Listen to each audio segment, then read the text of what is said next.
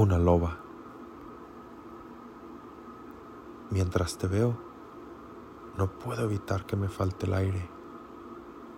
Reflexiono, suspiro y te admiro mientras un sol grande se refleja en tu piel al amanecer. Al pasar de los minutos, nace la curiosidad en mí. Ruedan las preguntas en mi cabeza. ¿Por qué? ¿Cuándo? ¿Quién te hirió?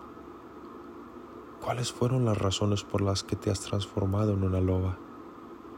No digo que sea malo andar por la vida con ese fuego que llevas dentro, pero nadie nace siendo una loba.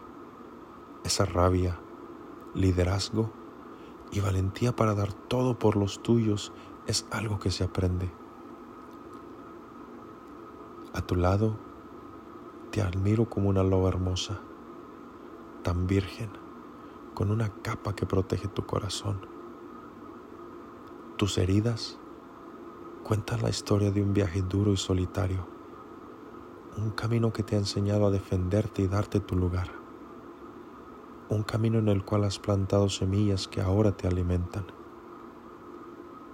Tu mirada cuenta la historia de una mujer frágil candente, con deseo de que la quieran y le hagan el amor. Es cierto, amar a alguien como tú es peligroso, pero a la vez gratificante. Un par de rasguños y mordidas no es nada. No es nada si lo comparas con la gratitud, amor y lealtad que solo una loba puede dar.